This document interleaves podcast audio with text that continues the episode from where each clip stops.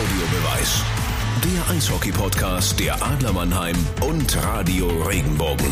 Liebe Eishockey-Freunde, Kinder, wie schnell die Zeit vergeht. Es ist geschafft. Die Saison 2020-21 ist Geschichte. Nichtsdestotrotz haben wir uns diese Woche nochmal getroffen, um eine kleine Nachlese zu machen von dem, was in den letzten Tagen DEL noch alles gelaufen ist. Außerdem ist Eishockey ja nicht ganz vorbei, denn auf der ganz großen Bühne wird noch gespielt. Wir reden also jetzt über die vergangene Saison, die Adler in der kommenden Spielzeit, die Veränderungen in der Mannschaft und die bevorstehende Weltmeisterschaft für unsere deutsche Nationalmannschaft. Und wenn ihr wissen wollt, wie man sich auch nach seiner Karriere als Profisportler noch fit hält, dann bleibt dran. Bis zum Schluss, Christoph wird uns seine Tricks verraten. Wir starten jetzt mit dem Flurfunk im Warm-up. Für euch auf dem Eis Radio Regenbogen Adlerreporter Antti Soramius und Eishockey-Experte Christoph Ullmann. Anpfiff! Anti, ich grüße dich. Die Saison ist vorbei in der Penny DEL. Die Nationalmannschaft ist mit der Vorbereitung durch ähm, auf die WM, startet demnächst nach Riga, noch ein bisschen Quarantäne und dann geht's los. Aber wir scheuen uns nicht. Wir machen ganz normal weiter. Auf ins Warm-up mit uns. So sieht's aus. Ich ähm, habe ein bisschen Bedarf, mich warm zu machen. Da gibt's ja ein paar, paar ganz gute Meldungen fürs Warm-up. Ich fange jetzt einfach mal an. Überrascht dich das? Einer, der ja, einen Club ins Finale führt und da eigentlich gar nicht so schlecht spielt, ein kleines bisschen Pech hatte auch und nicht Meister geworden ist, nämlich Pat Cortina und der muss gehen. Ja, das ist schon sehr überraschend. Ich hatte es ein bisschen zwitschern hören von den Vögelchen auf den Dächern, ähm, dass es wohl so sein soll. Aber ist natürlich schon Wahnsinn, wenn du intern wahrscheinlich schon entschieden hast, dass mit dem Trainer nicht weitergearbeitet wird, der die Mannschaft dann aber ins Finale führt. Das ist schon, ist schon Wahnsinn. Aber natürlich äh, Mike Stewart auch ein, ein, ein, gut, ein sehr, sehr guter Coach. Äh, ich hatte ihn ja auch mal in Augsburg. Wir hatten auch schon mal über ihn gesprochen in einer, in einer Sendung. Ähm, ja, Wahnsinn. Also schwierig, das in Worte zu packen, vor allem ähm, wenn man, wenn man die Pat Cortina Brille aufhat. Also sagen wir es mal so, die Entscheidung ist mit Sicherheit nicht am Finaltag äh, entschieden worden, sondern es war deutlich vorher. Muss so gewesen sein, weil es wird natürlich auch schwer für Mike Stewart, muss man auch ganz klar sagen, wenn einer eben den Club dann ins Finale führt und dann plötzlich äh, musste dasselbe leisten, mindestens. Also eigentlich Finalteilnahme ist ein Muss für ihn. Ja, so würde ich das jetzt nicht auslegen. Ich bin aber mal gespannt, wie er, ähm, wie er dort in, in Wolfsburg ankommen wird, ähm, was er da bewegen kann. Ähm, aber ist schon, hat schon einen, einen bitteren Beigeschmack. Wie gesagt, ich bleib dabei. Führst als Trainer eine Mannschaft ins Finale und wirst dann ersetzt. Ah, Mensch. Alles Gute, er wird sicherlich äh, irgendwo was finden. Also ja. ich glaube, der Eintrag auf der Visitenkarte ist äh, sicherlich äh, schön zu lesen. Zumal er fast gefeuert worden wäre, wie man gehört hat, und dann gerade noch die Kurve gekriegt hat. Aber wie gesagt, also interessante äh, Personalie. Wir gucken über den Teich, oder? Riskieren wir mal einen Blick darüber. Was hast du da? Schauen wir mal rüber. Ich, ähm, sehr, sehr beeindruckend. Ähm, Conor McDavid braucht 53 Spiele für 100 Punkte. Wahnsinn. Ich glaube, es hat bisher, äh, Jaromir Jager hat sich da in den Bereichen bewegt. Wayne Gretzky hat es mal in 52 Spielen geschafft. Also das ist schon, äh, deutlich schon besser. Deutlich besser. Wahnsinn, ja, Wahnsinn. Ja, brutal. Und dann äh, Dreiseitel seinen 500. Punkt gemacht. Also das ist auch ein absoluter Hammer. Die zwei sind einfach für Edmonton, glaube ich, so ein bisschen ähm, die Garantie dafür, dass es in die Playoffs gereicht hat und dass sie vielleicht irgendwie auch ganz vorne mitspielen können. Ja, sie sind, äh, wie gesagt, so ein bisschen die Lebensversicherung für die Oilers momentan. Aber noch ein anderer Deutscher hat für Aufsehen gesorgt. Tim Stützle, äh, ein Hattrick erzielt. Ja, und wir haben doch lange darüber gesprochen, in einem unserer ersten äh, Folgen, wo wir gesagt haben, dass er mit Sicherheit das Zeug für Rookie der Saison hat. Also das habe ich zumindest gesagt. Und ähm, ich will noch nicht sagen, dass er es wird, aber er hat zumindest seine Aktien ein bisschen gesteigert, würde ich sagen. Definitiv, der ist da richtig gut unterwegs. Wir hatten ja schon öfter mal gesprochen, dass er regelmäßig punktet, dass er einen guten Job macht. Und jetzt, wenn du da mal einen, äh, einen Hattrick erzielst, drei Buden machst, ist äh, natürlich phänomenal. Aber was wir noch gesehen haben, Anti, wo wir uns gerade im Vorlauf kurz besprochen haben, normal ist es ja in Nordamerika Tradition, dass bei drei geschossenen Toren eines Spielers die Mützen aufs Eis fliegen. Jetzt sind aber keine Zuschauer im Stadion vor Ort, dass die das dem Spieler ja honorieren können, indem sie ihren, ihre Cappy, ihre Baseballmütze, ihren Hut äh, vom Kopf nehmen und aufs Eis werfen. Da haben sie sich aber was ganz Besonderes einfallen lassen. Erzähl mal. Ja, die Nachbarkinder ähm, sind gekommen und das waren nicht nur zwei, drei, sondern also es sah aus, als wären es so 30 Kinder. Die haben da einfach über den Zaun ihre Baseballkappen geworfen und äh, Tim steht da auf seinem Balkon und schaut dazu. Also wirklich äh, kreativ äh, in dieser heutigen Zeit, muss man sagen. Viele kreative Bilder haben wir schon gesehen, was Menschen eigentlich alles machen, ähm, um ja, trotzdem ein bisschen äh, Spaß zu haben, um trotzdem ein bisschen was vom Eishockey-Feeling zu haben. Richtig klasse. Da haben sie dann eben die Baseballkappen über den Zaun geworfen. Echt schön. Ja, war super. Ich habe es auch in den sozialen äh, Netzwerken gesehen. Da machen sie erst lautstark auf sich aufmerksam, dass sie da vorm Haus stehen. Ähm, Hockey Web hat es zum Beispiel auch gepostet, bis der Tim wirklich auf den Balkon raustritt und dann sind die Kids da und schmeißen alle ihre Mützen und Cappies rüber, hatten da ganze Körbe voll dabei. äh, ähm, um ihm da wirklich zu zeigen, wir haben es gesehen, Timmy, wir freuen uns riesig für dich und das passiert in Nordamerika, wenn man den Hattrick erzählt. Also auf HockeyWeb kann man sich das angucken, auf Instagram zum Beispiel. Das ist ein super cooles Video und Tim freut sich riesig über die Aktion. Und so viel jünger waren die Kids gar nicht als Ja, hast du noch was aus Nordamerika? Sonst würde ich mal kurz zurückgucken nach Deutschland. Nichts Im, mehr, über was ich sprechen will, zumindest. Okay, dann äh, habe ich noch ein äh, ja eine, eine bittere Nachricht. In der DL2 laufen ja gerade die Halbfinals. Heute ist das entscheidende Spiel zwischen den Bittigheim Steelers und Freiburg, wer ins Finale einzieht. Und der Finalgegner steht bereits schon fest. Das sind die Kassel Huskies. Ähm, diese Halbfinalserie gegen die Ravensburg Tower Stars ist allerdings ähm, ja unschön zu Ende gegangen. Kassel hatte 2-1 geführt in der Serie, sollte Spiel 4 in Ravensburg stattfinden und kurz vorher musste das Spiel Corona-bedingt abgesagt werden. Äh, ähm, städtische Anordnung der Stadt Ravensburg ist häusliche Quarantäne für die ganze Mannschaft. Dementsprechend ist die Saison der Ravensburg Tower Stars damit auch beendet. Das Spiel 4 wurde 5-0 zugunsten der Kassel Huskies gewertet. Damit Sieg in der Serie 3 zu 1. Kassel zieht ins Finale ein. Ähm, ich bin mir ziemlich sicher, dass man sich über den Einzug ins Finale in Kassel sehr freuen wird. Allerdings denke ich, ähm, hätte man das doch sehr, sehr gerne am Eis ausgetragen mit Schweiß, Toren, Emotionen und äh, harten Zweikämpfen als äh, so über den, ich ja, will jetzt nicht sagen grünen Tisch, aber vielleicht über den Weg übers Gesundheitsamt den Weg ins Finale ähm, fix zu machen. Sehr, sehr, sehr, sehr bittere Nachricht für ich, die Ravensburg Tower Stars. Ich wünsche mir so, dass es das letzte Mal ist, dass ein Gesundheitsamt darüber befindet, wer ins Finale äh, einer Liga kommt. Also das äh, ich verstehe es alles, also nur ich hoffe, dass diese Zeit bald vorbei ist, dass es, äh, dass sowas also nie mehr vorkommen muss. Das wäre wirklich äh, sehr zu wünschen, weil für einen Sportler kann es ja gar nicht schlimmer kommen, als dass du es einfach nicht mehr zeigen kannst. Und das ist echt, echt bitter für Ravensburg. Das ist das eine. Und das andere muss ich ganz ehrlich sagen, also in der laufenden Liga verstehe ich schon, wenn man es dann 5-0 wertet, weil du musst ja irgendeine Wertung nehmen, was auch fürs Torverhältnis ist. Aber hier könnte man einfach sagen 1 zu 0, weil in den Playoffs ist ja egal, wie du gewinnst. Definitiv, ja. Aber ich gebe dir da recht. Ich hoffe auch wirklich, dass das Gesundheitsamt demnächst äh, nicht mehr Schiedsrichter spielen muss, sondern dass die Jungs sich wirklich äh, vom Eröffnungsbully bis zur Schlusssirene am Eis betteln können und ähm, so wirklich ja ihre ihre Serien dann auch entscheiden können. Ja, da freuen wir uns auch äh, auf eine gute Serie dann im Finale, je nachdem, wer es halt eben schafft, gegen die Kassler dann zu spielen, Bietigheim oder Freiburg. Das wird mit Sicherheit auch eine interessante Kiste werden. Da geht es auch darum, wer denn dann auch aufsteigt in die DEL. Tatsächlich, ja, es geht um den Aufsteiger und das ist, das macht es ja gerade so spannend. Ähm, wir blicken noch mal ein paar Monate zurück, da hat Bietigheim keine Lizenz bekommen für die DEL 2. Das war ja auch ganz groß in den Medien, äh, dass sie da wirklich noch mal Einspruch eingelegt haben und ich glaube in der zweiten Instanz ist es sogar auch noch mal abgelehnt worden. Ja, Kann ja, es ja, sein, Anti? Und ähm, ein paar Monate später ähm, stehst du in Spiel 5 in der Halbfinalserie, kannst ins Finale einziehen, um äh, um den Aufstieg mitzuspielen. Also das ist schon ist schon unglaublich. Ähm, aber es ist wirklich, ähm, ich glaube zwei hatten wir es nicht letztes Mal, 2006 gab es den letzten sportlichen Aufsteiger mit den Straubing Tigers. Genau, genau. Ähm, Pi mal Daumen, und jetzt haben wir die Saison äh, 21 und es kann das nächste Mal einen sportlichen Aufsteiger in die DEL geben. Also von daher ist es was, wo ich definitiv verfolge, wo ich ein Auge drauf habe. Ich finde es unglaublich spannend.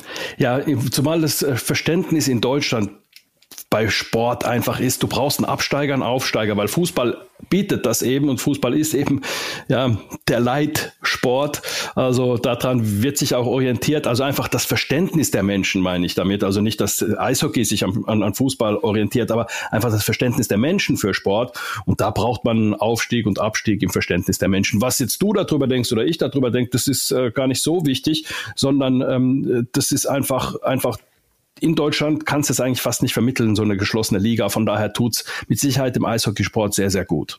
Super, ich finde es auch ganz, ganz klasse und ich äh, bin da echt gespannt, wer es da nach oben schaffen wird. Ich selbst durfte DEL in Kassel noch spielen. Das war ähm, immer was was Feines. Kassel war ein cooler Standort. Ähm, Bietigheim habe ich mal in einem äh, Testspiel mit den Adlern gespielt. Auch eine super Arena, ein super Stadion. Also ähm, da wird äh, die Penny DEL nächste Saison definitiv ein richtig gutes Team und auch einen coolen Standort dazu gewinnen. Genau, das ist auch mal wieder schön, weil ähm, ja, Kassel kennt man halt eben noch von früher und irgendwie so vom Gefühl her gehören die schon in die DL. Also von daher, ja. Aber wie gesagt, Bietigheim würden wir auch nehmen, keine Frage. Die Einlaufzeit ist beendet. Ja, so, verschwinden wir kurz in die Kabine, machen uns frisch und dann starten wir ins erste Drittel. Und da sprechen wir über unsere Adler. Und ja, das Saison aus ist jetzt äh, über eine Woche her. So, die Wunden sind, glaube ich, jetzt erstmal schon so verbunden und äh, desinfiziert und äh, schmerzen noch ein bisschen. Aber auf der anderen Seite weiß man, man muss nach vorne gucken, trennt sich von zehn Spielern. Ja, nach vorne gucken ist, glaube ich, das äh, richtige Thema.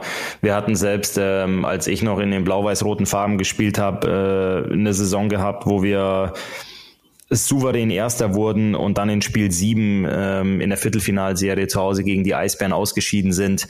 Ähm, ich glaube, du bist nicht gut beraten, wenn du dich lange damit beschäftigst, sondern natürlich musst du dich hinsetzen, das Ganze sehr, sehr nüchtern analysieren und aufarbeiten. Ähm, und nüchtern meine ich jetzt nicht, dass du das mit einer Kiste Bier machst ähm, oder nicht mit einer Kiste Bier machen solltest, sondern einfach wirklich mit klarem Kopf, ähm, weil Entscheidungen, die aus Emotionen raus getroffen werden, oft nicht gut sind, äh, keine guten Entscheidungen sind, sondern da wirklich mal zwei, drei Nächte drüber schlafen. Aber du hast es gesagt, die ersten Wunden sind geleckt und ähm, dann musst du nach vorne blicken. Du musst es als Motivation sehen, ähm, als neue Aufgabe und äh, dass du einfach daraus lernst, deine Schlüsse daraus ziehst, ähm, gute Entscheidungen triffst, was die Zukunftsplanung angeht, um dann nächste Saison wieder voll anzugreifen. Jetzt geht äh, Ben Smith nach München und ich habe lang mit Ben äh, gesprochen vor ein paar Tagen und es ist ja immer so, dann gibt's immer so offiziell Erklärungen, wo man dann sagt, Mensch, äh, ja, ich möchte äh, was anderes kennenlernen und so weiter und dann ist es doch die Kohle, die da äh, die Rolle spielt. Man muss hierbei sagen, also Kohle war hier tatsächlich nicht die Triebfeder. Also man darf nicht den Fehler machen zu denken, ja, München, die können so viel bezahlen, was man, da kann Mannheim nicht mitgehen. Nee, sowas nicht, sondern es war tatsächlich die Entscheidung von Ben Smith zu sagen, ich möchte noch mal was anderes sehen und ähm, es war definitiv nicht Geld. Also äh, verstehst du das, dass man sagt, so nach drei Jahren, Mensch, ähm, ich möchte noch mal was anderes sehen? Ich kann das auf jeden Fall nachvollziehen, ähm, wenn, wenn jemand sich noch mal verändern möchte. Und ähm, bei Ben Smith ist es ja auch die Thematik, er ist ja kein junger Bursche mehr, der jetzt sagt, äh, klar, dann schmeiße ich mal meine Hockeytasche und meine äh, drei Pullis und vier Hosen in den Kofferraum und fahre zum nächsten Standort, sondern so eine Entscheidung als, äh, als Spieler, klar, aber in erster Linie als Familienmensch, als Vater triffst du gemeinsam zu Hause in den vier Wänden. Und ähm, wenn es da die Überlegung gibt, die Entscheidung, dass man sagt, wir möchten uns nochmal umorientieren, da gibt's ganz, ganz viele Faktoren, die da mitspielen. Vielleicht ist es ein guter Kumpel, der in einer anderen Organisation spielt, ein befreundetes Pärchen, ähm, die an einem anderen Standort sind, wo man sagt, Mensch, wir beide nochmal gemeinsam, nochmal zusammen, ähm, wir möchten ja nochmal zusammen auf Torejagd gehen. Die Frauen verstehen sich vielleicht gut, die Kinder kennen sich aus dem Sommer. Das sind alles ähm, Faktoren, die in so eine Entscheidung mit einfließen. Ähm, natürlich geht es um, um Hockey und es geht darum, in einer am Ende der Saison äh, größtmöglichen und bestmöglichen Erfolg zu haben. Aber ähm, es gibt abseits der Eisfläche auch sehr, sehr viele Faktoren, ähm, die bei sowas eine Rolle spielen. Und äh, du hast das Thema Geld angesprochen. Natürlich, Geld ist immer nice to have. Es ist schön, wenn man es wenn man's in der Hosentasche hat.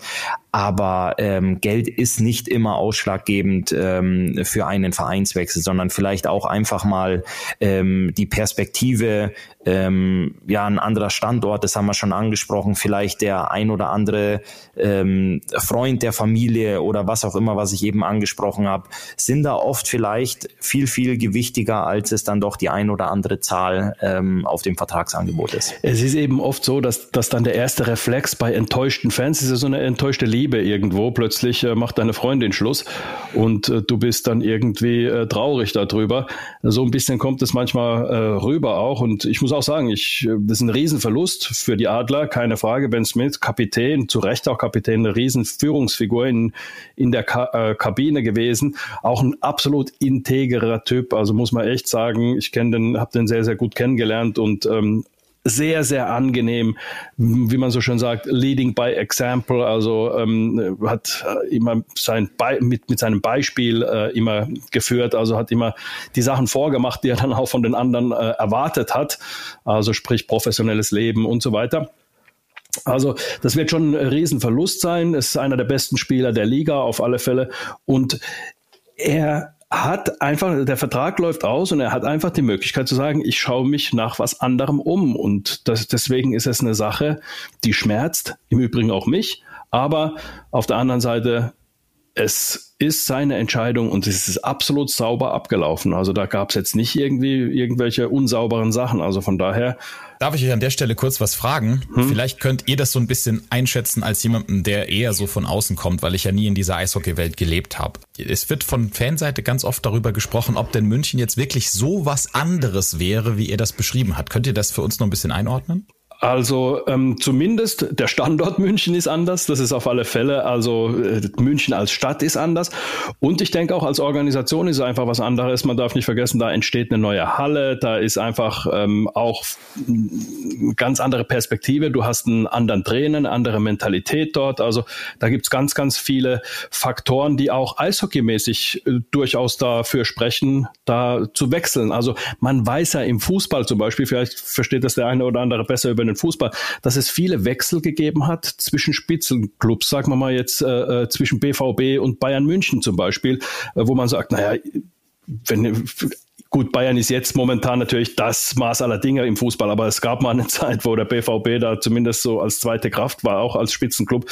Ja, und da gab es auch viele Wechsel hin und her. Also das ist gar nicht so außergewöhnlich. Da gebe ich dir recht. Du hast den Standort äh, äh, angesprochen. Das eine, ähm, ich habe auch in Mannheim gespielt, in Köln und im Süden Deutschlands ist es schon auch schön zu leben, wenn du in der Nähe von den Bergen bist. Ähm, das hat natürlich auch was, äh, was ganz, ganz Besonderes. Auch der der Bau der von dem neuen SAP Garden, ähm, da ist natürlich in der Red Bull Organisation auch was, wo wir sagen, wenn wir dahin einziehen, wollen wir natürlich sofort oben mitspielen. Und ähm, wer weiß, was da gesprochen wurde zwischen der Organisation Organisation aus München und Ben Smith, dass sie sagen, wir möchten einen Spieler, einen richtig, richtig guten, großen Spieler haben, der mit uns diesen Umzug äh, mitmacht, der uns da in die, zurück auch in die Erfolgsspur bringt und auch in der Erfolgsspur halten kann, weil er eben weiß, wie es geht. Du hast es gesagt, Leading by Example, der immer mit gutem Beispiel vorangeht, der absolut professionell lebt, äh, ein Team führen kann und vielleicht reizt ihn auch einfach diese Aufgabe zu sagen, mir geht's nicht ums Geld, sondern mir geht's wirklich um, um den Auftrag, äh, den wir, den wir da haben oder den, den München versucht hat, mir schmackhaft zu machen. Und am Ende des Tages ist es dann wirklich der, der Spieler, der die Entscheidung Entscheidung trifft. Und, ähm, oder die Frau. oder die, oder die, die Frau, genau. Ich habe da, wo wir jetzt so drüber sprechen, ich bin damals mit 25, habe ich die Adler verlassen und bin nach Köln gewechselt. Ähm, und bei mir war es auch so, ich hatte beide Verträge auf dem Tisch vor mir liegen. Ich habe damals klassisch mich hingesetzt, habe eine Pro- und Kontraliste geschrieben und unterm Strich war die Zahl ähm, auf dem Blatt der Adler Mannheim, auf dem Vertragsangebot der Adler Mannheim viel, viel größer als die auf dem Blatt der Kölner Haie. Ich habe es aber als riesengroße Aufgabe und Chance gesehen, ähm, nach Köln zu wechseln. Köln ist damals, hat im Finale verloren gegen die Eisbären unter Doug Mason, ähm, aber die Gespräche gingen einfach dahin, dass sie gesagt haben, Christoph, hier findet ein Wechsel statt, ähm, Dave McElwain ist ähm, in die Jahre gekommen und wir brauchen, brauchen einen einen Führungswechsel auch innerhalb der Kabine. Und diese Aufgabe fand ich so reizvoll und ähm, ja, das hat mich einfach so motiviert und angespornt, dass ich gesagt habe, okay, da verdienst du zwar zwei Euro weniger, aber da will ich hin. Die Chance will ich, will ich nutzen und ich möchte mich auch einfach sportlich und menschlich weiterentwickeln. Das ist natürlich auch ein Punkt. Man, man lernt ja jeden Tag dazu mit jeder neuen Aufgabe, mit jeder neuen Herausforderung.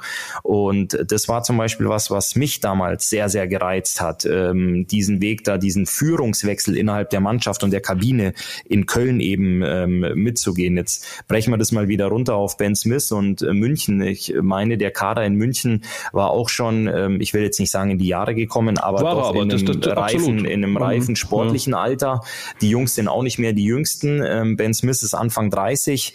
Ähm, der kann da definitiv noch was bewegen. Und was letztendlich dann aber doch die Beweg- und Entscheidungsgründe waren, das weiß wahrscheinlich nur er und seine Familie. Aber um das Ganze nochmal abzurunden, das ist äh, definitiv menschlich und ähm, sportlich schon ein, ein großer Verlust für, für die Mannheimer.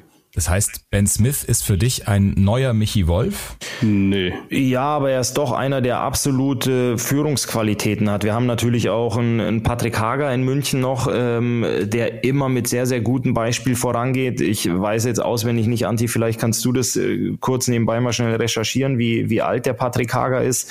Aber du hast natürlich mit einem äh, Der ist Philipp 88 Kugula- geboren. Der ist 88 geboren, Hager, das weiß ich Okay, aus dann dem- ist der 32. Ähm, dann hast du natürlich mit einem Yannick Seidenberg, Philipp Gugula, Danny aus den Birken. Das sind alles schon Jungs, die die Mannschaft ähm, führen, die aber auch schon ja im fortgeschrittenen Alter, also weit über 30 sind. Und ähm, ja, da kannst du natürlich ähm, nochmal noch mal ordentlich was, ähm, was bewegen, wenn du dir nochmal so einen so einen Führungsspieler mit dazu holst. auch auf der Ausländerseite brauchst du halt eben einen. Du hast ja oft diese Deutschen, es, es ist ja keine gespaltene Fraktion, aber es ist ja doch, die Ausländer sind so ein bisschen, sagen wir mal, ihre Fraktion und die, die Deutschen sind ihre Fraktion. Wenn du bei den Deutschen einen absoluten Führungsspieler hast, wie den Hager zum Beispiel, und dann äh, eben Ben Smith für die Ausländer kommt, ist es natürlich auch ein großer Gewinn. Ne? Es beginnt die letzte Spielminute im ersten Drittel. Auf jeden Fall. Ich bin gespannt, ähm, wie, wie er dort ankommen wird, wie er dort einschlagen wird.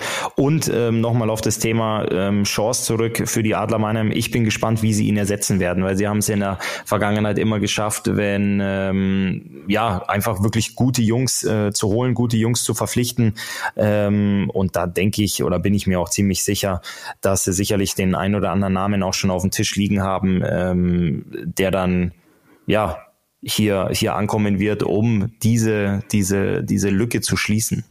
Genau, und das äh, ist ja durchaus auch möglich, dass du mit zwei Spielern so eine Lücke schließt. Also, dass du vielleicht äh, zwei Spieler hast, die dann ähm, den Ben Smith irgendwie ersetzen können. Also sprich äh, charakterlich, aber auch äh, spielerisch. Also das ist oftmals ein Spieler der Klasse ist dann oftmals nicht mit einem Spieler zumindest zu ersetzen. Es sei denn, man hat auch ein richtig glückliches Händchen und findet einfach jemanden, der dann wirklich diese Rolle tatsächlich ausfüllen kann. Aber schwierig wird es auf alle Fälle, egal wer da kommt. Sehr gut, Anti, sehe ich, sehe ich genauso. Eine Tür geht zu, äh, zwei weitere gehen auf. Also das ist immer so im Leben, das war schon immer so und das wird auch immer so sein. Und wie gesagt, ich bin mir sicher, dass die Adler ähm, da gute Arbeit im Hintergrund machen, um da wirklich wieder einen oder vielleicht in dem Fall auch zwei Jungs zu holen, die äh, diese Lücke schließen können. Dann lass uns ins zweite Drittel gehen.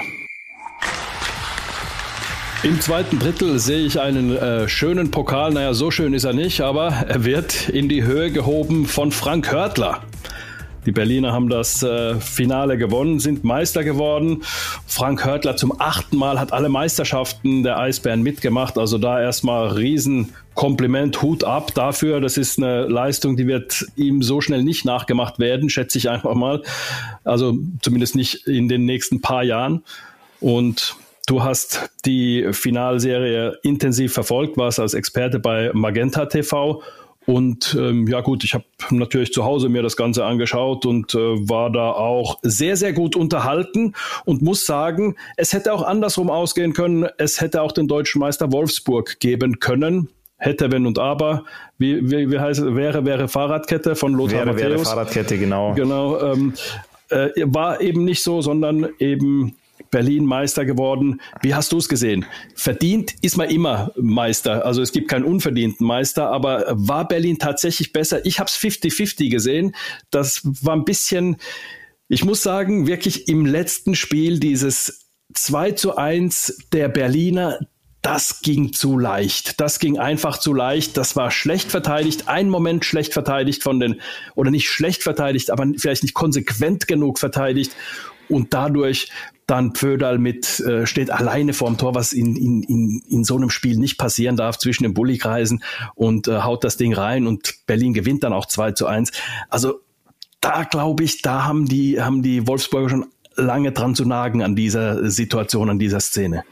Ich glaube, die haben mehr daran zu nagen, dass sie Spiel 1 gewonnen haben ähm, in Berlin und ähm, zwei Matchbälle hatten. Ähm, mhm. Matchball zu Hause dann sehr, sehr deutlich äh, mit einem 4-1 äh, haben liegen lassen, wo Berlin so dermaßen dominiert hat in Wolfsburg. Ich glaube, das ist ähm, diese Niederlage tut mehr weh als ähm, die in Spiel 3. Natürlich in Spiel 3 ähm, kannst du auch nochmal danach greifen, aber es war ein ziemliches Taktieren von beiden Mannschaften und da war Berlin, das muss man sagen, du hast es gesagt, wenn du am Ende oben stehst, ist es nie unverdient, aber in dem Spiel waren sie auch einfach besser, wie, wie stark die, die Scheiben zurückgewonnen haben, zweite, dritte Scheiben geholt haben, ob sie jetzt nach einem eigenen Torabschluss waren, ähm, wo sie sofort nachgesetzt eingesetzt haben oder auch in der neutralen Zone, wie gut die da mit ihren Schlägern gearbeitet haben, wie die die Räume dicht gemacht haben, die Passwege weggenommen haben. Und Wolfsburg über fast 40 Minuten gar kein Mittel und gar keinen Weg gefunden hat, da durchzukommen, sich im Berliner Angriffsdrittel mal festzusetzen. Also demnach ist Berlin äh, vor allem auch in, das Ergebnis war nur ein 2 zu 1, ich sage jetzt mal nur ein 2 zu 1, aber das Spiel haben sie auch absolut äh, verdient gewonnen. Das Wolfsburg stimmt, äh, ist da auch hinten raus. Da war ich etwas überrascht, dass man in den letzten zehn Minuten, dass da kein Aufbäumen war, so ein, so ein, ich will jetzt mal sagen, wildes Anrennen oder vielleicht sogar dann auch blindes Anrennen, dass du halt einfach sagst, wir, wir müssen jetzt, wir müssen hinten aufmachen. Wir müssen mit, mit allem Mann nach vorne, weil wir brauchen ja noch ein Tor, um auszugleichen. Das hat mir da so ein bisschen gefehlt. Ähm, ich, ich sehe es, ja, also definitiv, äh, du beschreibst es richtig. Meine, meine Ansicht, also Festerlings Ausfall hat äh, sehr, sehr wehgetan, schätze ich. Also, dass, äh, dass du musstest diese Festerling-Reihe ja direkt dann, dann umbauen, dann ist äh, V in die Mitte gerückt, Hungerecker beziehungsweise Busch dann da an die Seite. Ähm, und ich glaube einfach, dass es schwierig ist, wenn du die ganze Saison ein absolut defensives System spielst, sprich also fast passiv, du, du, du erwartest äh, den Gegner so an der roten Linie etwa, zwischen roter Linie und an deiner eigenen blauen Linie, wenig Vorcheck, sehr, sehr äh, defensiv spielst, die Passwege versuchst wegzunehmen vom Gegner und dann plötzlich wirklich um dein Leben rennen musst und konstruktiv was hinbekommen sollst in den letzten zehn Minuten der Saison. Das halte ich für, für sehr, sehr schwierig und da, danach hat so ausgesehen, dass die Mittel gefehlt haben haben. Ich fand nicht, dass sie zu müde ausgesehen haben, sondern einfach die spielerischen Mittel haben plötzlich gefehlt, weil du es halt nie so praktiziert hast, auch ähm, zu spielen, aufzumachen, äh, ein bisschen mit offenem Visier zu spielen, sondern eher immer so äh, sehr, sehr taktisch äh, und defensiv gespielt hast.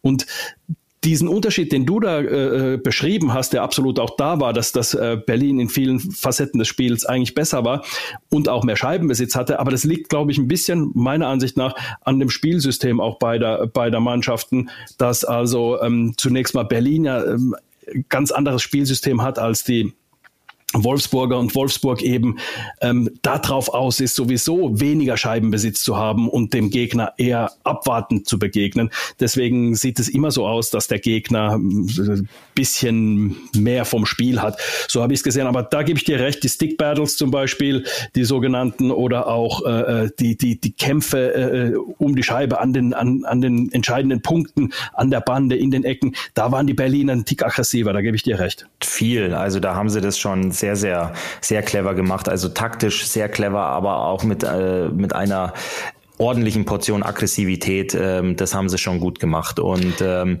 wenn man, also da muss man schon ein, ein Riesenkompliment aussprechen. Einmal den, äh, den Eisbären an sich. Wir hatten ja im Magenta Sport Cup mal drüber gesprochen, wie enttäuschend die Eisbären mhm. aufgetreten sind, wie also das war ja fast desolat, war, wie die sich ja, da verkauft haben.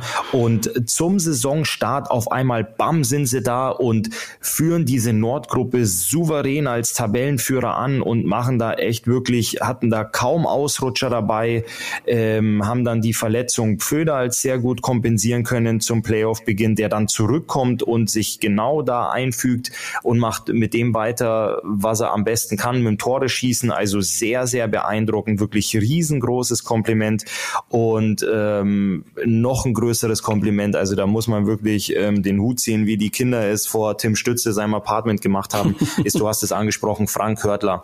Ähm, mhm. Acht Meisterschaften ähm, auf, auf, ich habe zuletzt gelesen, die Gegenüberstellung, das wird ihm leider nicht gerecht, das fand ich sehr, sehr hart mit Sebastian Furchner. Ähm, Sebastian Furchner aus Wolfsburg, über 1000 Spiele gespielt mhm. in der mhm. DEL, sechsmal ein Finale gespielt und mhm. keinen einzigen Titel. Und Frank Hörtler an die 800 oder 900 Spiele, allesamt für die Eisbären und hat acht Meistertitel, ist alleiniger Rekordhalter, was Meistertitel angeht, äh, für, für einen Spieler. Ähm, das ist schon sehr, sehr beeindruckend. Alle Meistertitel mit der Eisbärenorganisation, kein einziger, keinen einzigen Titel haben die Eisbären ohne Frank Hörtler gewonnen. Mhm. Und ähm, er hat jetzt nochmal seinen Vertrag verlängert. Mhm. Aber wenn man natürlich sagt, ja klar, die waren ja damals so dominant und wir haben ja auch schon mal über André Ranke gesprochen, über Florian Busch, über Sven Felski, die das alle mitgeprägt haben. Aber jetzt hat Frank Hörtler fünf Jahre lang kein Finale gespielt. Der mhm. hat einfach weitergearbeitet, hat sein Ding gemacht, war jetzt ist zum Kapitän geworden und mit seiner ganzen Ruhe, mit seiner Souveränität, mit seiner Klasse ähm, was er aufs, aufs Eis bringt und auch was er für ein toller Mensch neben dem Eis ist, schafft das wirklich nach so langer Zeit. Also er hat ja jetzt nicht mehr, natürlich hat er dieses Meistergehen, aber das war jetzt nicht was, was ihm wie ein Heiligenschein überm äh, Kopf schwebte die letzten Jahre ähm, vor lauter Glitz und Glanz, die so ein Pokal ausstrahlt. Das war ja echt schon in einem, in einem großen Schatten dieser, ähm, dieser Pokalglanz schwebte ja doch die letzten Jahre mehr über den Städten München und Mannheim. Mhm. Und jetzt, wie Phoenix aus der Asche kommt er da nochmal hoch und führt wirklich die Mannschaft souverän, um dann nochmal ein achtes Mal diesen Meisterpokal hochzuhalten. Also wirklich ganz, ganz großen Respekt nach so langer Durststrecke jetzt nochmal ähm, so solche Leistungen rauszuknallen, ähm, wirklich Hut ab. Also das ist, ähm, das macht einen dann doch ein bisschen sprachlos. Definitiv. Und wie gesagt, mir fällt es immer schwer. Ähm da ist so eine, so eine Rivalität entstanden. Ich versuche ja äh, Eishockey so, äh, so wenig durch eine Vereinsbrille zu schauen, wie es geht. Und da muss ich nochmal sagen, ich habe großen Respekt vor den Berlinern und gönne den, ähm, den Titel irgendwie auch.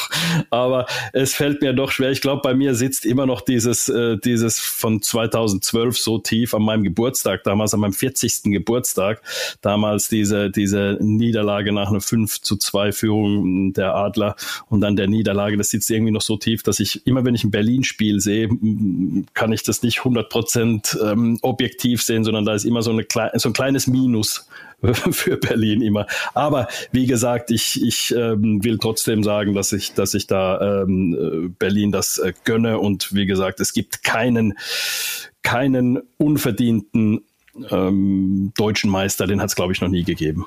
Aber ich finde es doch, es ist, es macht es doch gerade so, so spannend und so, so super, wenn du so Teams hast wie, wie München, wie Berlin, wie die Adler. Ähm, das, das, du brauchst doch diese anderen Vereine und die anderen Organisationen. Du brauchst den Meistertitel der Eisbären, um selbst wieder so einen riesen Ansporn, eine Motivation für nächstes Jahr zu haben. Also die, die Motivation in der Vorbereitung und Planung für kommende Saison in München und in Mannheim laufen ja gerade auf absoluten Hochtouren, weil man eben diesen, diesen Pokal wieder für sich beanspruchen möchte. Und ähm, genauso war es doch in Mannheim, wo München dreimal in Folge den Pott holt und das, wie man letzte oder die, die Meisterschaft davor, wie ausgelassen diese gefeiert wurde, dass man den, den Pokal endlich wieder nach Mannheim holen konnte. Und jetzt ist es genauso ähm, oben an der Spree in Berlin, dass die Jungs sich nach so langer Durststrecke wieder unglaublich freuen. Und das stachelt doch die anderen Teams und Organisationen richtig an und motiviert die umso mehr. Und das treibt doch die ganzen Organisationen und Vereine zu absoluten Höchst- und Spitzenleistungen. Jetzt in Wolfsburg ähm, ich muss sagen, mal wieder ein Finale verloren, jetzt einen neuen Trainer verpflichtet. Da plant man doch auch jetzt schon für nächste Saison und wahrscheinlich stehen die Jungs schon im Kraftraum und arbeiten darauf hin, weil sie einfach sagen, dieses Gefühl, nein, danke, bitte nicht nochmal. Und ich muss auch eine Lanze brechen, absolut für die sportlichen Rivalen. Deswegen wünsche ich mir auch, dass Frankfurt endlich wieder in die DEL kommt und finde es schade, dass sie es eben diese Saison nicht gepackt haben, sondern die müssen jetzt quasi wieder so einen kleinen Restart machen in der DEL 2, um dann äh, nächste Saison wieder anzugreifen. Also ich finde, ähm, ich sehe das genauso. Also ohne Rivalität äh, ist es langweilig. Also wenn du nur, nur quasi Freundschaftsspiele in der deutschen Eishockey-Liga hast mit äh, Mannschaften, die dir nur sympathisch sind, dann wird es auch nichts. Also von daher. Das stimmt. Um in Fußballsprache zu bleiben, die du eben angesprochen hast, der FC Bayern braucht den BVB und äh, genauso andersrum, dass es, äh, dass es spannend bleibt und dass es eine gewisse Brisanz hat. Ganz genau. Kleine Off-Eis-Frage noch zum Abschluss dieses Drittels. Finale in Berlin am Mikrofon Sven Felski und Christoph Ullmann. Ein Highlight in deiner noch jungen Reporterkarriere, Christoph? Ähm, Felle hat mich sofort angerufen und hat gesagt, Ulle, jetzt hat es eine ganze Saison gedauert und es brauchte bis äh, Spiel 3, dass wir beide mal zusammen eine Sendung machen. Ähm, wir mussten dann aber beide lachen, weil es ist nun mal so, dass immer nur ein Experte eingeteilt wird und geografisch äh, sind wir natürlich nicht ums Eck, dass wir mal irgendwelche Spiele zusammen hätten. Aber ich bin so früh losgefahren, dass wir noch ganz, ganz viel Zeit hatten, uns äh, im Vorfeld zu treffen und uns zu, zu unterhalten. Und ich habe schlucken müssen, Sven Felski macht es mittlerweile seit neun Jahren. Seit neun Jahren ist der Experte damals angefangen bei Servus TV. Ja. Dann ging es über äh, zu Magenta. Er hat ja, äh, Anti, du hast es angesprochen, nach dem Finale 2012 hat er seine Karriere beendet genau. und ist dann ja. damit eingestiegen. Macht jetzt aktuell, ähm, kümmert sich komplett um den Nachwuchs der Eisbären Juniors. Also es ist immer wieder eine Riesenfreude, wenn wir uns austauschen können, wenn wir uns unterhalten können. Haben ja auch viel in der Nationalmannschaft zusammengespielt. Also die Freude war auch ganz bei uns. Ähm, A, natürlich, dass wir uns seit langem mal wieder wieder gesehen haben und dass wir, dass wir sowas dann auch machen konnten. Also da haben wir schon viel, viel Freude zusammen. Und ja. man, man, muss vielleicht zu, zu äh, Fälle 1 sagen, er ist ja ein, er ist ja ein Typ, der ähm, in Mannheim sehr polarisiert hat, sagen wir klar, er war lange, lange Zeit immer gegen die Adler ähm, auf dem Eis gestanden, aber neben dem Eis ist es ein richtig lustiger, netter Typ, ein bescheidener Typ, überhaupt keiner, der irgendwie auch in Berlin nicht irgendwie arrogant auftritt, hey, ich bin's der Felski, der ehemalige Oberbürgermeister, sondern ähm, er ist wirklich einer, der, der Nähe zeigt und wirklich äh, einfach ein lustiger Typ ist, so ein lockerer Typ, mit dem man gerne ähm, äh, ein paar Gespräche führt. Also das ist echt äh, ein ganz, ganz netter Kerl. Es beginnt die letzte Spielminute im zweiten Drittel. Nee, wirklich, gebe ich dir recht. Kurze, kurzer Insider noch, die hatten äh, die ganze Crew vom, ähm, vom TV, die hatten bei Spiel 2 in Wolfsburg, wo Sven Felski mit Christoph Schubert äh, kommentiert hat, eine Tippspielrunde gemacht, ähm, wie, das, wie das Spiel ausgehen könnte ähm, bei 5 Euro Einsatz. Und Sven Felski hat tatsächlich auf ein 4 zu 1 für die Eisbären in Wolfsburg getippt. Bei Spiel 2 hat er dann recht und hätte den ganzen Pot mit nach Hause nehmen können ähm, und hat aber dann das ganze Geld zurückgegeben, hat gesagt, ich möchte gar kein Geld von euch haben, ich will nicht mit, äh, mit einem Gewinn nach Hause fahren, sondern ich würde mich sehr freuen, wenn irgendjemand zwei Kästen Bier organisieren könnte für Spiel 3 in Berlin, weil ich so viel Spaß mit euch, mit der ganzen Crew habe und ich möchte einfach auch mal was zurückgeben. Und äh, so, das beschreibt Sven Felski eigentlich ganz gut, dass er sich jetzt nicht freut und sagt äh, zu Hause, guck mal hier, ich habe ein, ein paar Euro Taschengeld auch noch mit nach Hause gebracht, weil ich den richtigen Tipp abgegeben habe, sondern er ist dann wirklich einer, der auch mal laut Danke sagt, ähm, was zurückgeben möchte ähm, und ja, dann das, das Kollektiv, die ganze Runde da dann auch nochmal nach so einem Spiel äh, 20 Minuten länger zusammenbringt, dass sie verweilen, dass man sich einfach nochmal austauscht, ähm, was alles gut gelaufen ist, was nicht gut gelaufen ist und dass man auch mal, wenn die Kamera aus ist, ähm, das Mikrofon nicht an ist, sich einfach nochmal ein paar Minuten unterhalten kann bei einem kalten Bier. Also das war, das war ein typischer Sven Felski-Move ähm, mit seinem Gewinn, dass er da nochmal was zurückgibt, das beschreibt ihn ganz gut und ähm, so, ein, so, ein, so ein Kerl, so ein Charakter ist er. Und damit gehen wir ins letzte Drittel. Und da geht es um die deutsche Eishockey-Nationalmannschaft und die Weltmeisterschaft, die für Deutschland am 21. Mai beginnt in Lettland in Riga. Und da geht es am 21. Mai gegen Italien. Die Vorbereitung war, wie wahrscheinlich für viele andere Länder auch, eher schwierig. Also mit Quarantäne, mit Maßnahmen, die nicht so durchgeführt werden konnten, wie man sie hätte gerne durchgeführt. Dann die Spiele logischerweise natürlich dann auch nicht so gut geklappt, weil man sich nicht so auf die Spiele vorbereiten konnte. Ein paar Niederlagen gleich zum Auftakt. Also so, ähm, wenn wir es so sagen, Christoph, eine optimale Vorbereitung sieht möglicherweise anders aus. Definitiv.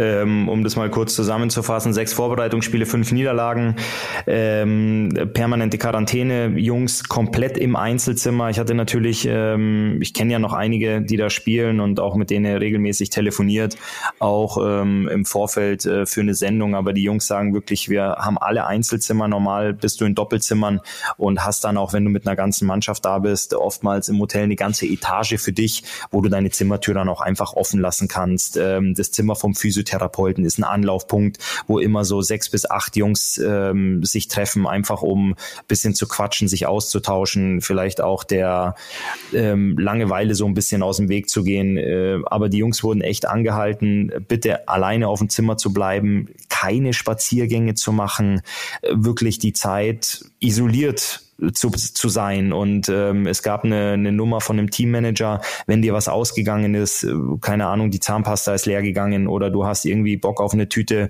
Haribos, dann sollst du ihm das bitte schreiben. Er besorgt es, also wirklich auch Einkäufe vermeiden.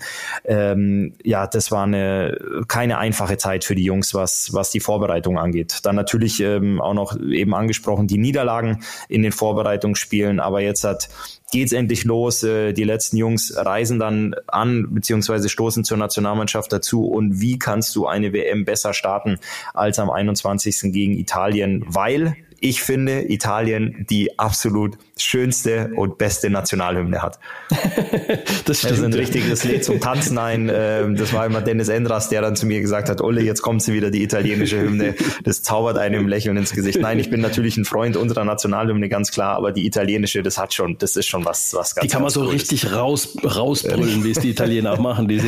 Wir genau. ersparen es, äh, Christoph, äh, uns geht jetzt direkt die Melodie durch den Kopf, aber wir, wir ersparen es unseren Hörern auf alle Fälle, da jetzt es zu singen, schief zu singen und vor allem wollen wir die Italiener damit nicht beleidigen verteidigen, weil so richtig toll kriegen wir es wahrscheinlich nicht hin. Nee. Äh, aber ja, also das ist der, der erste Gegner. Wenn wir uns jetzt so ein bisschen die Gegner hm, Deutschlands anschauen, dann muss man ja sagen, du hast Italien angesprochen. Also Italien ist ein Muss, die musste schlagen. Musste Norwegen, schlagen. Norwegen, Kasachstan äh, sind eigentlich auch, wenn du mit dem Abstieg nichts zu tun haben willst, musste Norwegen und Kasachstan schlagen. Und wenn du da dann schon bist, Lettland, ist auch ein Gegner, den man schlagen kann. Mhm. Und dann hast du natürlich noch mit äh, Kanada, Finnland und USA. Das sind, die machen die ersten drei Plätze sehr wahrscheinlich untereinander aus. Ich sehe da jetzt ja. in der Gruppe, ja, ich sehe da in der Gruppe jetzt keine, kein Überraschungspotenzial. Also dann geht's um den vierten äh, vierten Platz da so eigentlich am meisten. Ähm, wem traust du es zu? Lettland, Kasachstan, Italien, Norwegen, Deutschland? Den Deutschen, den Deutschen, da werde ich äh, ganz, ganz fest die Daumen drücken. Das ist auch intern ganz klar das Ziel, ähm, dass du Vierter werden willst, ähm, dich fürs Viertelfinale qualifizieren möchtest. Ähm, über was anderes brauchst du dich eigentlich gar nicht unterhalten. Ähm, es kommen richtig namhafte Verstärkungen noch dazu. Moritz Seider ist im Anflug. Ähm, dann kommen äh, Tom Kühnhackel ist dazugestoßen. Mhm. Und das, die, die Jungs, die du einfach äh, da noch hast, ähm, du musst da, du musst auf, auf Platz vier gehen. Also über alles andere braucht man sich nicht unterhalten und braucht man dann auch nicht als, als positiv oder als erfolgreich ähm, verbuchen, wenn das, wenn das nicht klappen sollte. Mhm. Also dann ist es zumindest, sagen wir mal, also Platz vier wäre ein, ein Erfolg. Wenn es kein Platz vier wird, dann wäre es äh, sagen wir es mal so, irgendwo im Okay-Bereich, wenn man ganz gut gespielt hat. Aber was dann, äh, wenn du dann noch, wenn du gegen Lettland, Kasachstan und Norwegen verlierst und gerade und gerade nicht ähm, äh, Achter wirst in deiner Gruppe von acht, äh, weil du Italien 2 zu 1 geschlagen hast, das kann es auch nicht sein. Ne?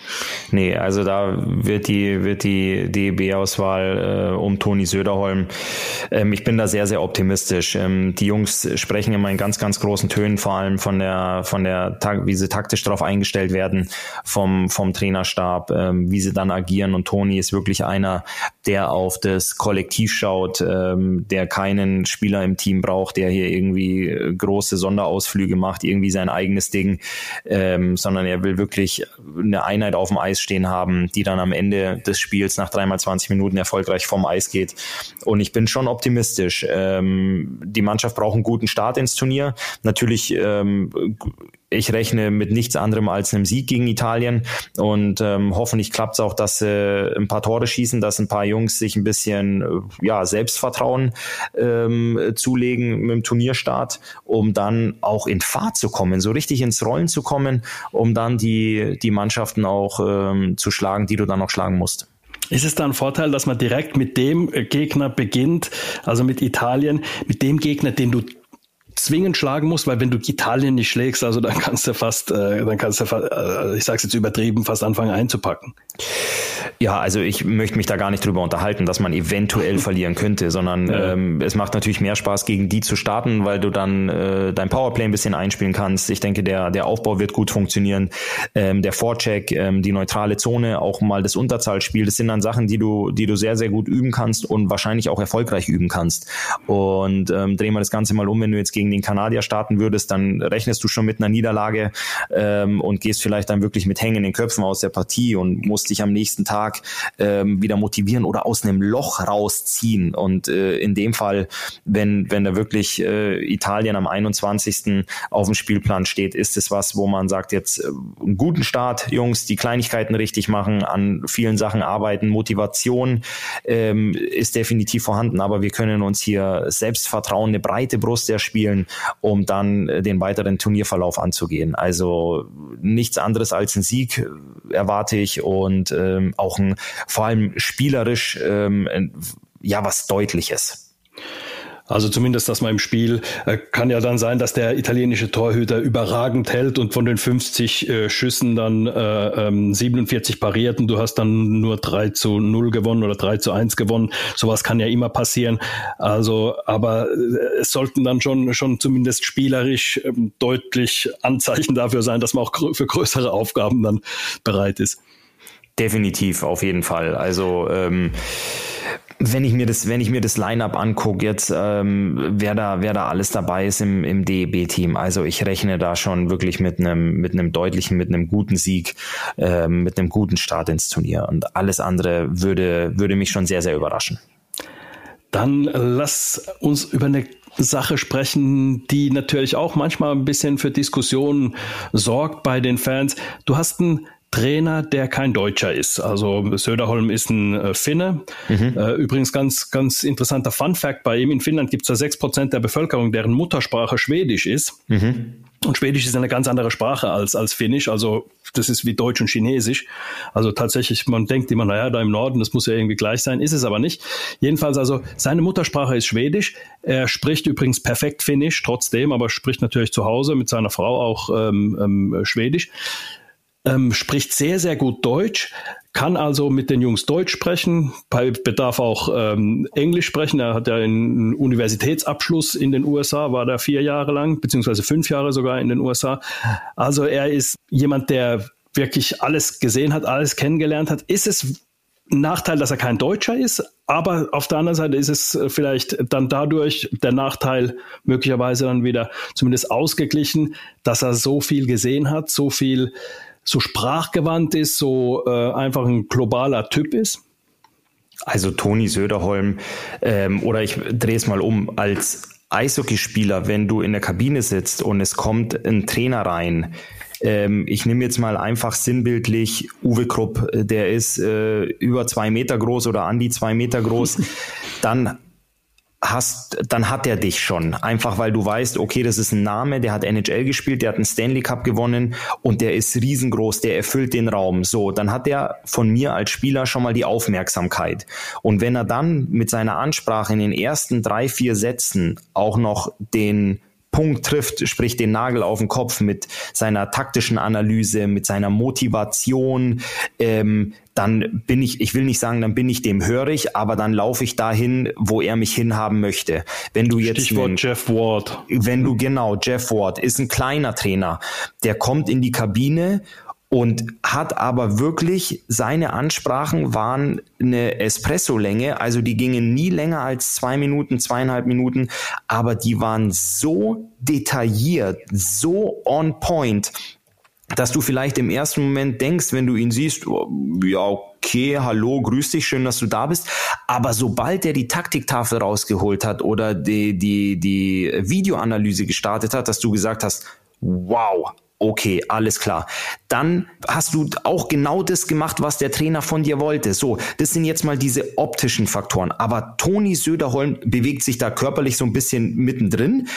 Ähm, aber der ist mit seiner Ansprache, mit seiner Analyse, mit seiner Motivation und auch mit seinem taktischen Know-how, der kriegt so viele verbale Ritterschläge innerhalb der Mannschaft, dass alle sagen, das, was der Toni sagt, hat Hand und Fuß. Ob's Defensive ist, ob es die Offensive ist, ob es das Spiel mit Puck ist, ob es das Spiel ohne Puck ist. Und da ist es als Eishockeyspieler völlig egal, ob das ein Finne ist, der eine Schwedin geheiratet hat, einen amerikanischen Schulabschluss hat und seine Interviews in der Drittelpause auf Deutsch führt, ist völlig wurscht. Also wenn er seine Ansprache in der Kabine auf Deutsch hält, vielleicht dann irgendwann in der Emotion heraus mal das ein oder andere englische Wort einbaut, ist dir das als Spieler völlig egal, weil du weißt, das, was er dir mitgibt beziehungsweise vorgibt, macht Sinn. Und dementsprechend ist es völlig wurscht, was an Geburtsort auf der, auf dem Personalausweis steht oder was da für eine, für eine Landesflagge auf dem Reisepass ist. Völlig uninteressant.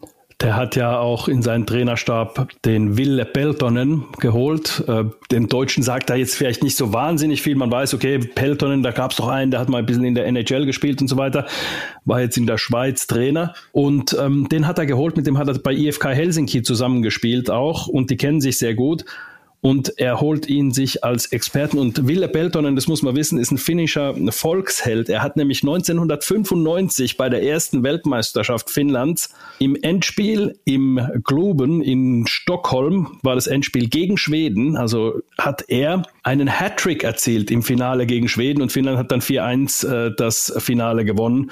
Und deswegen ist er natürlich für ewig ein Volksheld. Und vielleicht bringt er den Deutschen dadurch auch ein bisschen, äh, ähm, auch ein bisschen sagen wir mal, Impulse einfach mit den, den deutschen Spielern. Einfach auch, auch einer, der sehr, sehr erfahren ist und auch äh, als Trainer schon sehr viel äh, geleistet hat. Also, dass man, wo man einfach sagen kann, Mensch, da ist noch mal einer, der, der vielleicht noch mal ein bisschen den Spielern äh, von seiner Erfahrung abgeben kann. Mit Sicherheit auch ein, äh, ein großer Vorteil.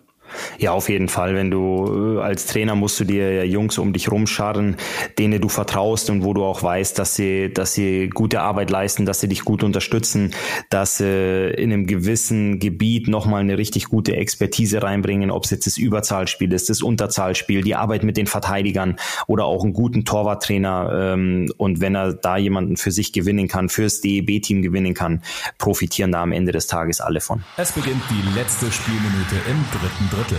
Und im Übrigen fürs Überzahlspiel kann er einiges machen. Er hat damals, also Peltonen zum Beispiel, der hat damals ähm, in der Schweiz äh, gespielt und bei Lugano. Und damals hat er mit Glenn Metropolit zusammen äh, Überzahl gespielt. Äh, Petteri Nummelin hinten, äh, noch dann ähm, äh, Gardner noch dabei und Hentunen hieß der. Die haben eine Überzahl äh, gehabt, teilweise von 45 Prozent. Also wenn die aufs Eis gegangen sind, war es ein Tor praktisch. Also da könnte er vielleicht in Deutschland noch ein bisschen was mitgeben. Das nur so als Fun Fact einfach mal. Okay. Aber ich glaube, es kommt am allermeisten darauf an, wie sich die Mannschaft findet, wie die Mannschaft zusammen äh, auftritt und wie geschlossen sie auftritt. Und da ist auch ähm, ja, glaube ich, jedem klar, dass Deutschland ganz, ganz eng als Mannschaft spielen muss. Definitiv. Also es kommt nur über übers Kollektiv und ähm, ja, da hatten sie jetzt in den letzten Wochen Zeit, haben jetzt noch ein paar Tage, sich darauf ähm, einzustimmen. Es sind noch genau zehn Tage, bis das, äh, bis der Puck fällt gegen Italien und ähm, ich bin mir sicher, dass die, dass die Jungs dann an einem Strang ziehen werden und äh, das große Ziel, den vierten Platz äh, in der Gruppe zu erreichen, dann auch ähm, ja, verfolgen werden. Ende der regulären Spielzeit. Dann, äh, Christoph, gehen wir ins 1 gegen 1. Eine, jetzt muss ich noch ganz kurz unterbrechen, Andi, jetzt muss ich noch einmal Werbung in eigener Sache machen. Der 19.05., was sagt dir das? Der in, heute haben wir den 11. Mai, wo wir jetzt aufzeichnen, der 19.05. 1938. Klingelt's da bei dir? Ja, da klingelt's bei mir, definitiv, ja. Was sagt dir dieses Datum? Da war eine Gründung, glaube ich, oder? Richtig, da wurden die Adler Mannheim gegründet am 19.05.1938. Wobei damals war es der MERC. Der MERC, richtig, da hast du recht, Entschuldigung. Ähm, und ein paar Jahre später, am selbigen selbigen Datum, 19.05., nicht 1938, sondern 1983, nur ein kleiner Zahlendreher, bei den letzten zwei Zahlen in diesem Datum kam ein gewisser Christoph Ullmann in Altöttingen auf die Welt.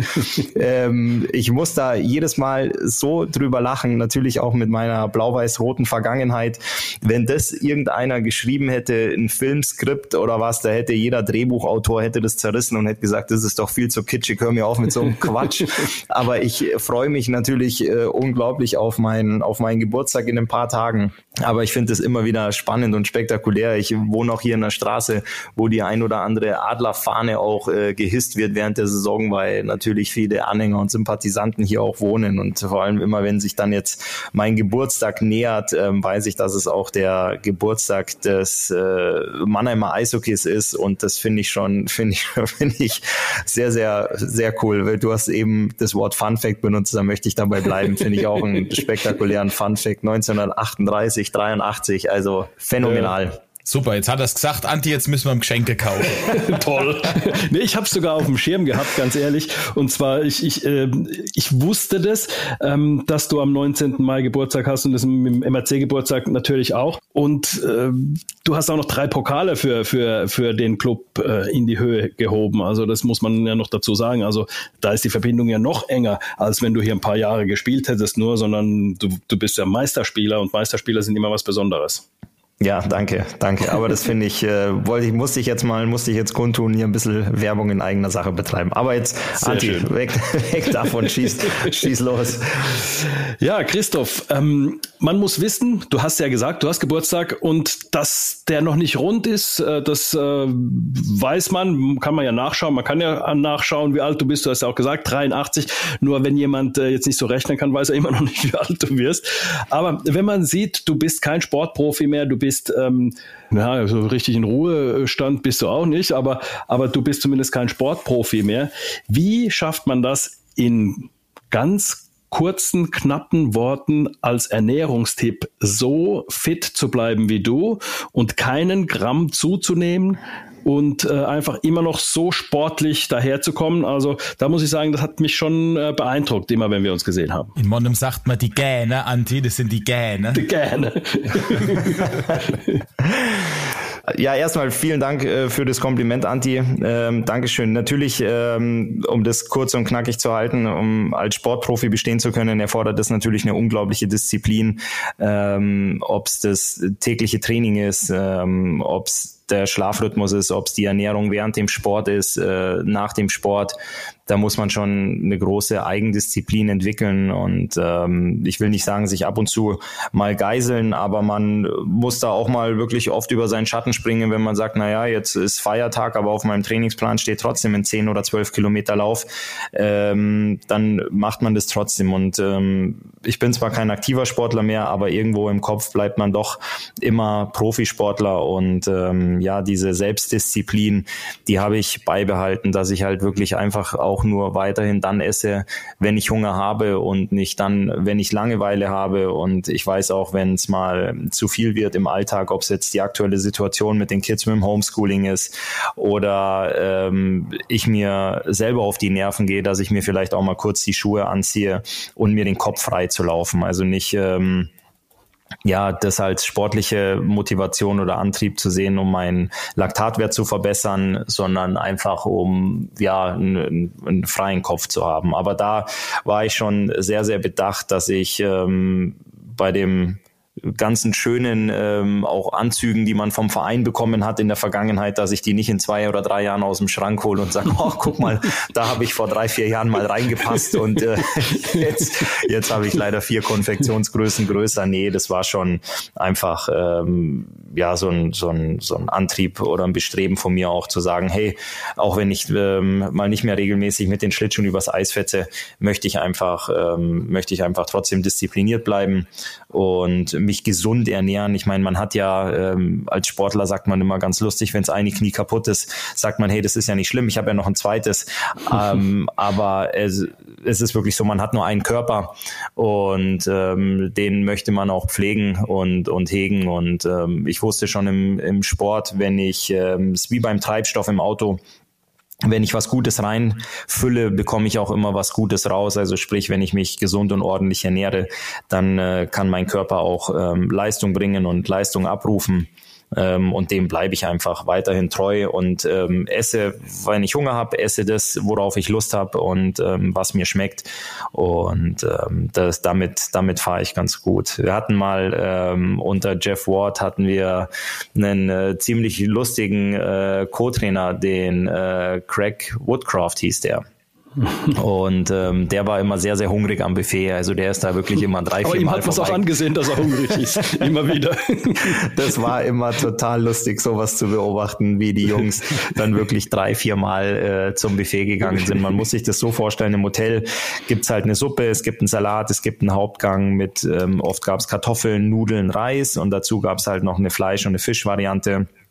Und es gab auch noch Nachtisch. Und ähm, wenn du halt von allem probieren möchtest, dann hast du halt erst die Suppe gegessen, dann den Salat, dann den Hauptgang, vielleicht noch einen zweiten Hauptgang und noch einen Nachtisch. Es ist aber wirklich was, das geht ja auf keine Kuhhaut. So viel kann ja kein Mensch essen. Aber er hat es tatsächlich geschafft, dass er wirklich immer von allem probiert hat. Und dann war er halt auch so schlau, dass er von allem immer einen großen Teller genommen hat. Es gibt natürlich einen Vorspeisenteller und es gibt äh, einen Hauptspeisenteller. Und ich habe das auch gerne gemacht, dass ich wirklich von allem mal probiert habe. Aber ich war derjenige, der sich immer den kleinen kleinen Teller genommen hat. Und ich habe auch manchmal, wenn ich gar keinen Hunger mehr hatte, aber wirklich um die Jungs gesagt haben, boah, der Fisch ist super ähm, oder das Nudelgericht wäre extra klasse, dann habe ich mir einen Kaffee, äh, einen Kaffeetassen-Unterteller genommen, einfach damit ich selber nicht zu viel auflade, was ich danach vielleicht auch gar nicht mehr schaffe und das danach im Mülleimer wandert.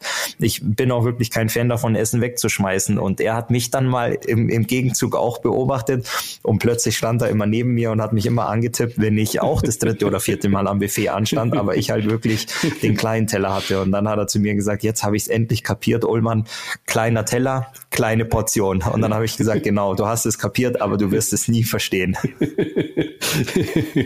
ja. ja, äh, der hat das eine oder andere Pfund zu viel gehabt, aber ihm hat es halt geschmeckt, muss man sagen. Ne? Ja, um Gottes Willen. Also du musst ja auch, wie, wie ich meine, wie lobst du den Koch am, am, am besten oder am meisten, indem du sein Buffet leer isst? Und äh, da war er einer, der fast in jedem Hotel wirklich Riesenkomplimente, ausgesprochen, Riesenkomplimente ausgesprochen hat an die Hotelküche. Und ähm, ja, aber er war auch einer, der dann halt äh, jeden Tag eine Stunde oder anderthalb am Fahrrad gesessen ist und es runterprügeln musste. Und äh, das ist natürlich auch eine, eine Möglichkeit, dass du sagst, okay, du machst, äh, weiß ich nicht, jetzt aufs, auf den Haushalt äh, runtergebrochen, du machst halt 15 Mal am Tag den Kühlschrank auf, musst aber dann halt auch 15 Kilometer laufen. und äh, nee, darauf, darauf habe ich keine Lust. Ich, ich esse, was mir schmeckt. Ähm, ich esse dann, wenn ich Hunger habe und versuche es nicht zu übertreiben und damit fahre ich ganz gut. Ich habe aber auch große Trainer schon sagen hören, es ist gar nicht ihr Job, in Shape zu sein, sondern die arbeiten mehr mit dem Kopf. Ja, das, das stimmt. Ist, das ist auch richtig. Das ist auch richtig. Bill Stewart ja. hat zum Beispiel auch gesagt, also I have to think. Wobei der auch in, in ganz guter Form ist für sein Alter, muss man ja auch sagen. Aber nochmal ganz kurz darauf, Christoph, Hast du ähm, so einen Bewegungsdrang, dass du, wenn du zwei, drei Tage dich nicht bewegt hast, dass du dann sagst, so jetzt muss ich aufs Fahrrad, ich muss jetzt irgendwie ähm, äh, loslaufen, ich muss Tischtennis spielen, ich muss irgendwas machen? Ähm, ich habe schon einen Bewegungsdrang, aber der geht eher dahin, dass ich versuche, so wenig wie möglich zu sitzen. Ich habe natürlich jetzt auch viel am Bürotisch zu tun mit ähm, meiner Sportmanagement-Agentur. Ähm, da versuche ich aber wirklich alles im Stehen zu machen oder Telefonate. Ähm, dabei laufe ich rum, ich tue mir die AirPods ins, ins Ohr und ähm, lauf hier die Straße hoch und runter. Also ich habe mal ein Zitat gelesen, da stand Sitzen ist das neue Rauchen. Ich habe früher schon nicht, äh, nicht geraucht, in meiner, meiner Jugend nicht oder gar keine ähm, zigarettentechnischen Vergangenheit. Ähm, dementsprechend versuche ich auch möglichst wenig zu sitzen. Also das ist, ähm, das ist richtig formuliert. Aber dass ich jetzt sage, ich muss aufs Fahrrad oder ich muss ganz viel rennen oder so, ähm, gar nicht, wirklich ähm, überhaupt nicht. Was mich ähm, auch sehr viel runterbringt ähm, und was mich, was mich mobil und beweglich hält, ist ähm, Yoga. Da habe ich zwischendurch ähm, viel Spaß. Da muss ich nur meine Matte ausrollen und ähm, kann das mal fünf Minuten machen oder mal 20 Minuten. Das ähm, füllt mich sehr aus, aber sonst ähm, versuche ich nur zu vermeiden, viel zu sitzen. Schön, danke für deine Tipps. Der Jens und ich werden sie mal versuchen umzusetzen und werden dir von Erfolgen hoffentlich dann.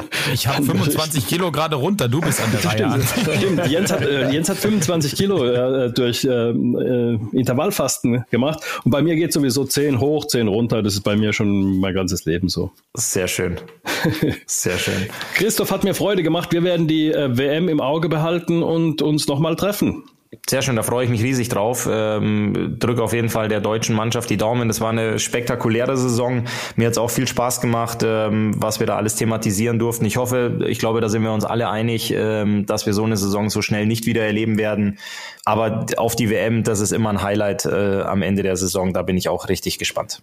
Da kannst du uns auch mit auf die Reise nehmen, wie es denn als Spieler, was man da so erleben kann. Und das ähm, freue ich mich drauf. Sehr, sehr viel Kultur in fremden Ländern, nicht nur in der Eishalle, sondern auch abseits der Eisfläche, was man bei Tageslicht erleben musste und natürlich auch bei Mondschein sich mal anschauen musste. Ähm, leider bleibt es den Jungs verwehrt, weil es wahrscheinlich halt äh, außer Hotel mhm. und äh, Bus und Kabine nicht viel zu sehen gibt. Aber ähm, dennoch ist eine Eishockey-WM immer ein riesengroßes Erlebnis. Definitiv. Christoph hat mir wie immer unglaublich viel Spaß gemacht. Danke. Ciao. Ciao. Also ihr habt's gehört, ihr müsst die Sommerpause nicht auf den Audiobeweis verzichten. Wir werden uns in diesem Rahmen nochmal über die Weltmeisterschaft unterhalten und haben auch für den Sommer noch ein paar Ideen, die wir in unregelmäßigen Abständen hier zum Besten geben werden.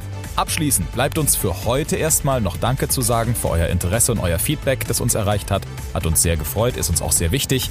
Ihr könnt auch über den Sommer natürlich jederzeit schreiben, wenn ihr Ideen oder Wünsche habt an den Podcast. Bei Social Media einfach kommentieren oder über unsere Mailadresse audiobeweis.regenbogen.de. Bleibt uns treu, euch erwartet hier noch einiges. Für den Moment wünschen wir euch aber auf alle Fälle einen schönen Sommer. Macht's gut, bis demnächst.